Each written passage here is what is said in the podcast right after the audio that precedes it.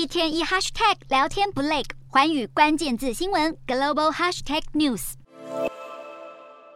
中国东协金融合作与发展论坛十七号在广西南宁市第十四度登场，区域全面经济伙伴协定 RCEP 成为贯穿全场的关键字。随着中国与东协国家经贸往来愈加深化密切，让中国东协跨界金融服务中心也应运而生。而中国央视报道，人民币与东协国家的货币银行之间积极拓展市场的区域交易，多项的跨境人民币业务也成功落地东协国家。其中，广西与东协国家陆路、海路相邻，喊出北部湾一湾相挽十一国，更积极打造为面向东协的金融开放门户，跻身人民币国际化业务的前线。而北京当局推动“一带一路”之际，也积极力推人民币走出中国。报告显示，去年中国与东协之间跨境人民币的结算量达到四点八兆，不但比前一年成长了一成六，更是在十年之间成长了近二十倍之多。而去年，除了在新增十六间东协金融机构成为人民币跨境支付系统的间接参与者，中国也已经与越南、印尼和柬埔寨签订双边本币结算协议，并且与印尼、马来西亚、新加坡和泰国等国家签订了货币互换协议。